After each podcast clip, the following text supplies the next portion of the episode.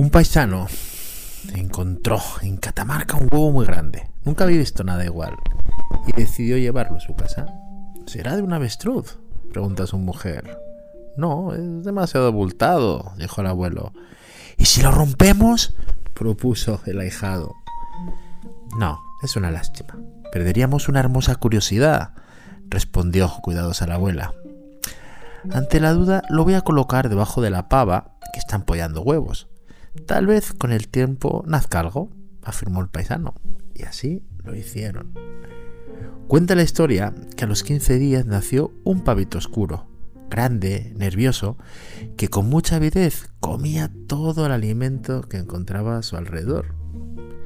Luego miraba a su madre con vivacidad y le decía entusiastamente, bueno, ¿ahora qué? ¿Vamos a volar? Entonces la madre pava se sorprendía muchísimo de la proposición de su cría y le explicaba, mira, los pavos no vuelan. Yo creo que te sienta mal comer deprisa. Así que todos trataron que el pequeño comiera más despacio, el mejor alimento y en la justa medida. Pero el pavito terminaba una y otra vez su almuerzo, su cena, su desayuno, su merienda y siempre dice a sus hermanos, vamos, vamos muchachos, tenemos que ir a volar.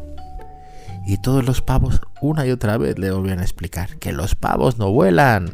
A ti, hijo mío, te sienta mal la comida. El, el pavito empezó a hablar más de comer y menos de volar.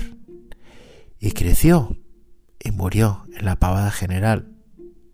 En ese momento es cuando todos se dieron cuenta de que era un cóndor, que había nacido para volar hasta los 7000 metros, pero nadie volaba.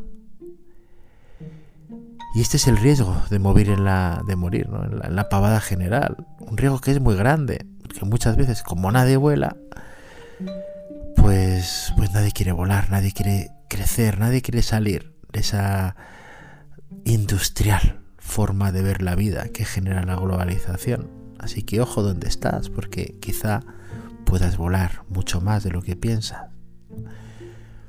Muchas puertas están abiertas, porque nadie las cierra, y otras están cerradas, porque nadie las abre.